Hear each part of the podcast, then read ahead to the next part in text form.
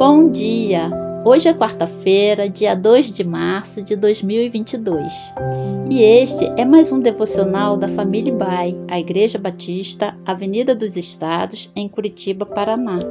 E eu sou Luciana Caneco.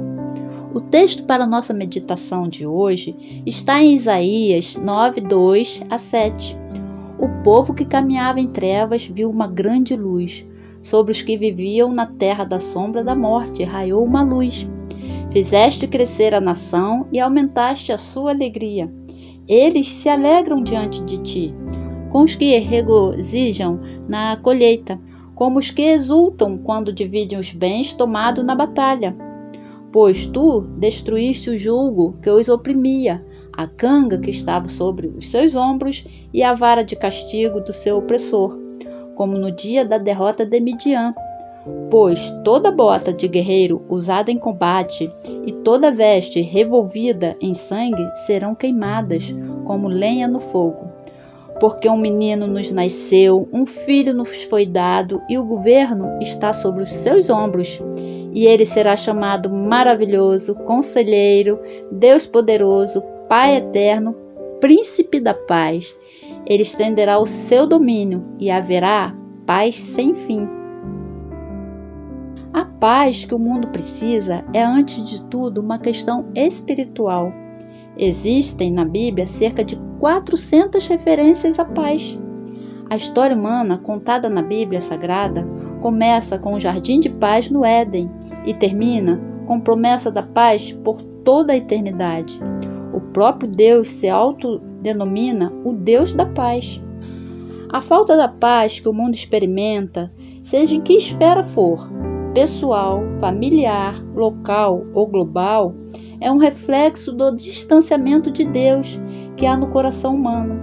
A guerra entre os homens ocorre porque antes o ser humano, de modo geral, está em um estado espiritual de guerra contra Deus. A boa notícia é que, se por um lado pecado do homem interrompeu a paz no jardim, por meio de Cristo, a nossa paz com Deus pode ser restaurada. E se a nossa paz com Deus é restaurada, a nossa paz uns com os outros e conosco mesmos é possível. Apocalipse nos assegura que um dia Jesus virá novamente e irá estabelecer o seu reino de paz por toda a eternidade. Por isso, o profeta Isaías intitula Jesus de Príncipe da Paz. Escrevendo aos Romanos, capítulo 5, versículo 1, Paulo disse: Tendo sido, pois, justificados pela fé, temos paz com Deus, por nosso Senhor Jesus Cristo, por meio de quem obtivemos acesso pela fé a esta graça, na qual agora estamos firmes e nos gloriamos na esperança da glória de Deus.